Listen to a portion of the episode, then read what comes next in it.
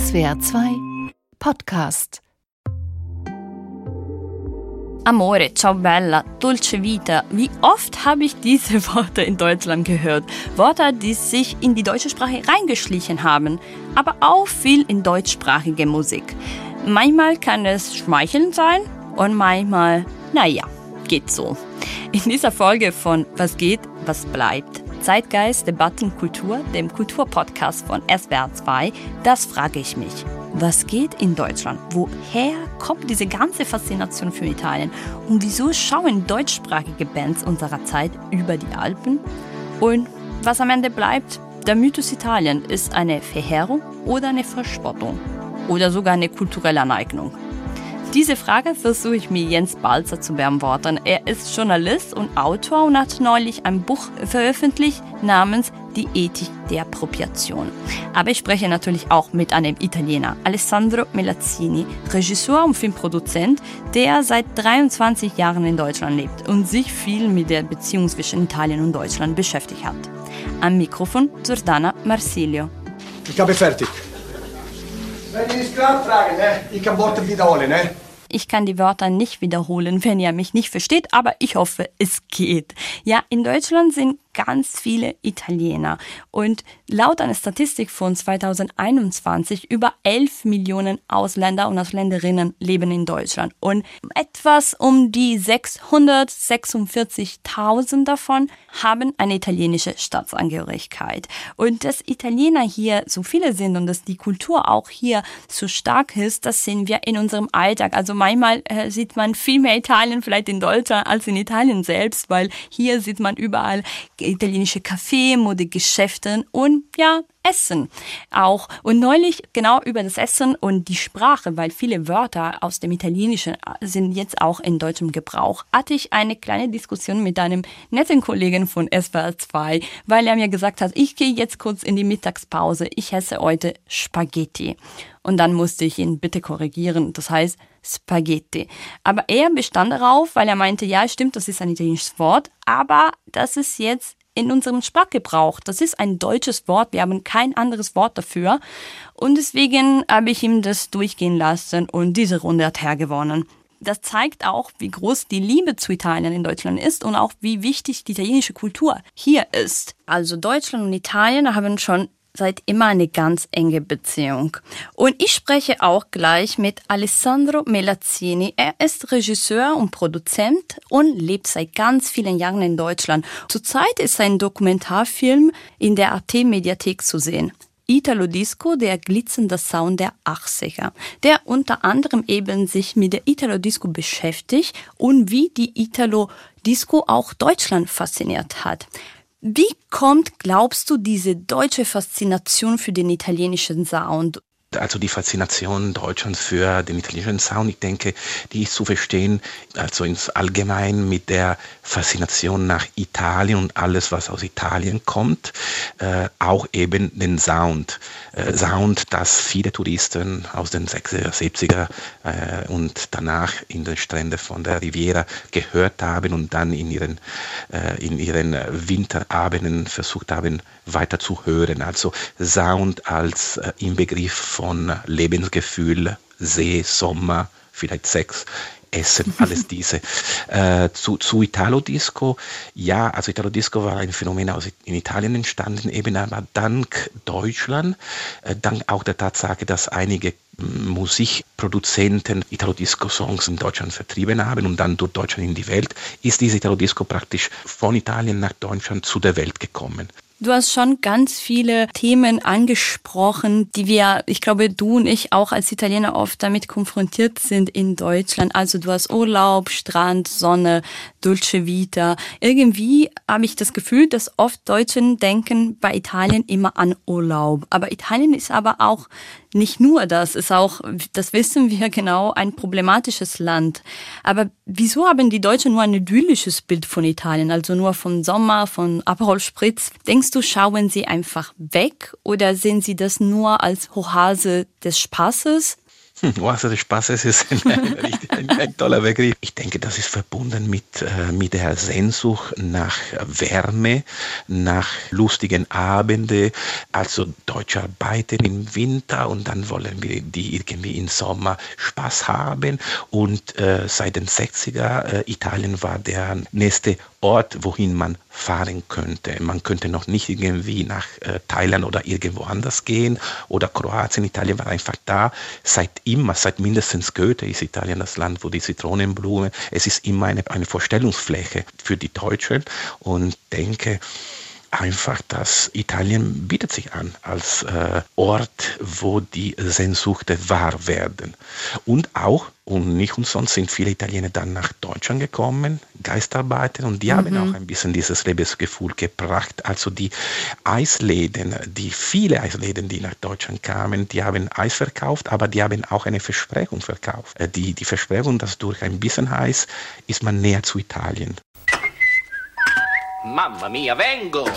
Herr, Angelo. ich glaube, Ihr Auto steht auf meinem Parkplatz. Prego, s'accomodi. Aber ich habe gar keine Zeit. Pronto il cappuccino. Danke. Gradisca. Hm. Und wann fahren Sie Ihr Auto weg? Ich habe gar kein Auto, Signorina. Für die italienischen Momente im Leben. Nescafé Cappuccino. Ich glaube, dass durch italienische Produkte verkauft man einfach ein Gefühl oder eine Idee. Ich glaube, in Italien, wir essen Eis einfach, weil wir Lust auf Eis haben. Und hier isst man das vielleicht mehr, um wieder dieses Gefühl von Urlaub, von Strand und von damals irgendwie zu verspüren. Und also das haben wir schon viel angesprochen, dass irgendwie seit lange sowohl literarisch mit Goethe oder auch historisch gesehen waren wir immer im Austausch zwischen Italien und Deutschland. Es gab auch immer eine Strömung von Menschen, die entweder nach Italien oder nach Deutschland gekommen sind. Und das wissen wir beide. Also ich glaube, wir beide haben uns bestimmt mal über etwas aufgeregt in Deutschland. So Läden, die einen italienischen Namen haben oder ein Restaurant und wir sagen, das ist überhaupt nicht italienisch, aber italienisch verkauft sich gut. Also ich denke, wir sehen Italien in Kultur, in Musik, in Essen und so weiter. Glaubst du, dass das sollte uns schmeicheln in Deutschland, dass wir so viel Italien sehen in unserem Alltag? Oder ist das vielleicht eine nicht ganz so korrekte Aneignung, um Profit zu schlagen? Weil ich glaube, Italien verkauft sich. Ich würde sagen, eine gute Mischung von beide Gefühlen. Also diese Italian Sounding ist äh, weit verbreitet. Äh, ich würde sagen, ich schätze als Italiener, dass vieles, was mit Italien in Verbindung ist, wird in Deutschland irgendwie mit äh, Sympathie betrachtet. Nicht alles, aber mit vieles gibt viele Firmen, die irgendwie Dienste anbieten äh, und diese Firmen haben komische italienische Namen, die in Italien nicht existieren, aber für den Deutschen sind irgendwie Italien ähnlich. Es kann sicherlich eine Hommage sein und das ist gut. Es ist natürlich aber auch eine Marche, eine, eine wirtschaftliche Marche und äh, ich kann sie verstehen, mögen vielleicht tue ich das nicht. Ich versuche mit gesundem Menschenverstand das zu, zu betrachten. Umgekehrt, ich würde sagen, wenn in Italien etwas Deutsches klingt und mit der Technik zu tun hat, wird gleich als äh, hochwertig betrachtet. Jede hat Klischee, Klischee manchmal sind wahr, muss man einfach äh, sich bewusst sein, dass man mit Klischee denkt, äh, sie zu reflektieren. Die muss ja nicht den Oberrand gewinnen, aber wir werden nie ohne Klischee leben, weil Klischee einfach äh, vereinfachen das Denken. Manchmal wird stimmen, manchmal nicht, muss man jedes Mal sich damit konfrontieren. Aber ich würde nicht jetzt böse sein, wenn ich irgendwo in einen Laden gehe, der sich als italienisch ausgibt und dann ist es vielleicht nicht so sehr. Es ist so, so verbreitet in Deutschland, dass es ist ein verlorener Kampf. Hm,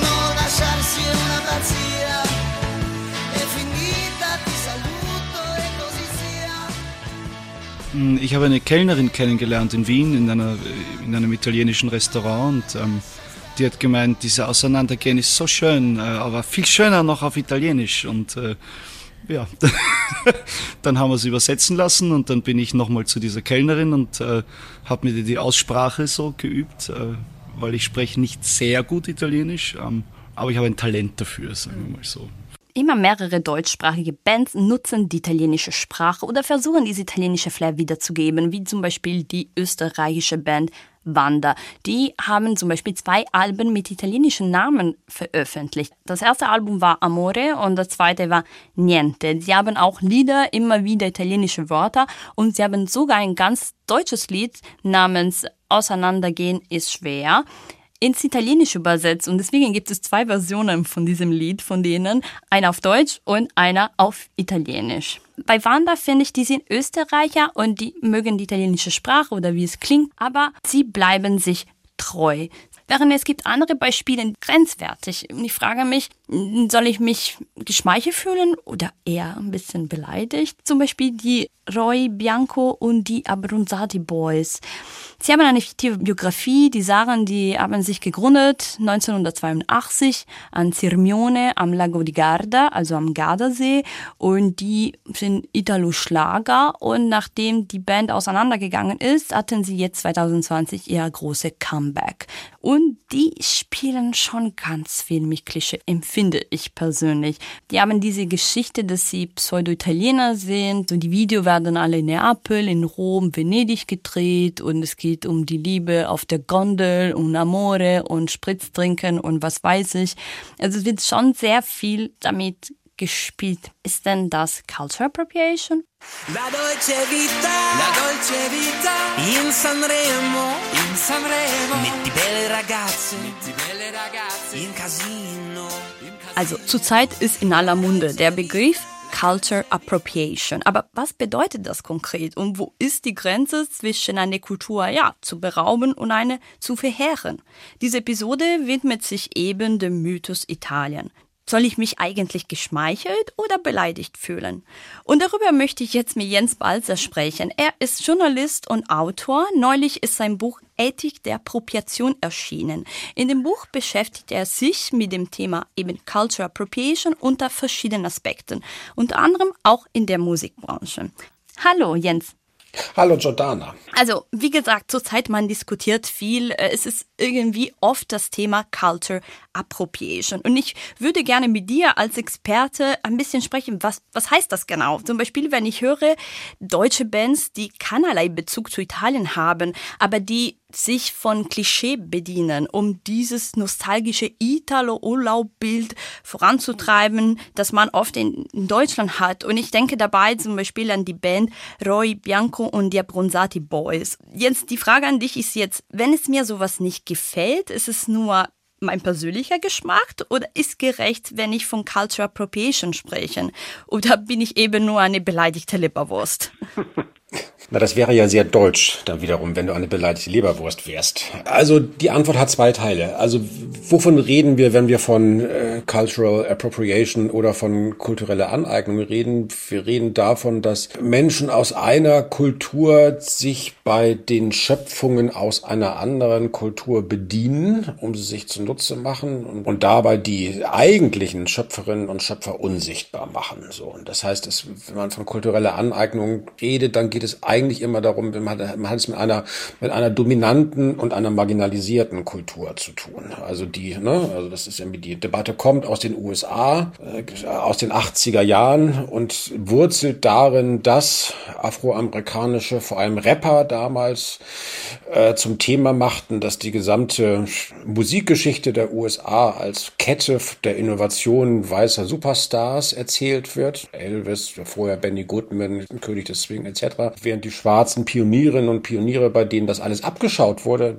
unsichtbar gemacht worden sind. Dass diese Geschichtsschreibung muss man korrigieren. Es muss darum gehen, eine, eine eigene kulturelle Tradition zum Licht zu bringen für die Afroamerikaner. Wenn man diese Debatte jetzt nach, aus diesen speziellen kulturellen Verhältnissen in andere überführt, also gerade auch nach Europa oder das, wovon du jetzt ausgehst, auf das Verhältnis zwischen Deutschland und Italien, dann ist die Frage, so kulturelle Aneignung wäre es, wenn man sagen würde, es gibt ein asymmetrisches Machtverhältnis. Ne? Also Deutschland dominante Kultur und die Italiener wären jetzt die, die marginalisierte Kultur, dann, dann hätte das ganz klar äh, diesen Charakter. Aber in dem Fall scheint es mir ja doch eher zu sein, dass da etwas, naja, etwas mit, mit, mit Klischees gearbeitet wird und etwas parodistisch übertrieben wird und das dann eher eigentlich ein Form der, sagen wir mal so, klischeehaften Verspottung einer anderen Kultur. Das ist ja nicht eigentlich wirklich äh, Aneignung. Es ist ja völlig klar, dass, äh, dass diese deutsche Bands, dass es keine Italiener sind, sondern es wird dann in, in,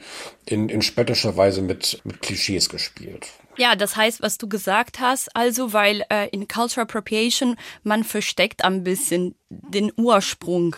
Genau. Also ich eigne mir etwas an und ich sage, das ist von mir. Ich habe das erfunden sozusagen.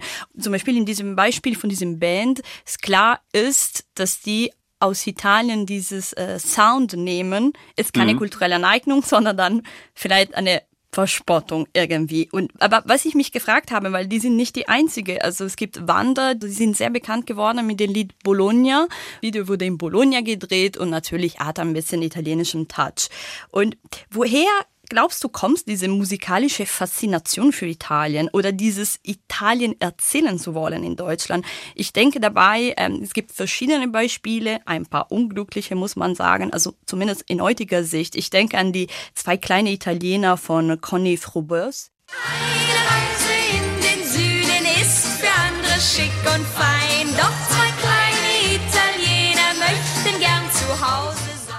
Die aber in ihrer Epoche auf jeden Fall den Zeitgeist gefangen hat, was damals war, also dieses Gastarbeiter. Obwohl man könnte sie kritisieren und sagen, dass sie diese Geschichte nicht von der Perspektive von Gastarbeiter ist mein Eindruck, sondern sie schaut von außerhalb und guckt diese kleine Italiener. Also hier nur ein paar Beispiele. Also woher kommt auch in Musik diese deutsche Lust nach den Alpen zu gucken? In der deutschen Popmusikgeschichte ja, gibt es verschiedene Phasen, aber es äh, zieht sich eine, diese, diese Italien-Romantik oder Italien-Aneignung zieht sich durch bis in die Zeit vor dem Zweiten Weltkrieg, also bis in die Nazi-Zeit. Aber tatsächlich beginnt auch, sagen wir mal, die, die Popgeschichte nach 1945, der erste große Hit, das sind die Capri-Fischer. Wenn bei Capri die rote Sonne im Meer versieht.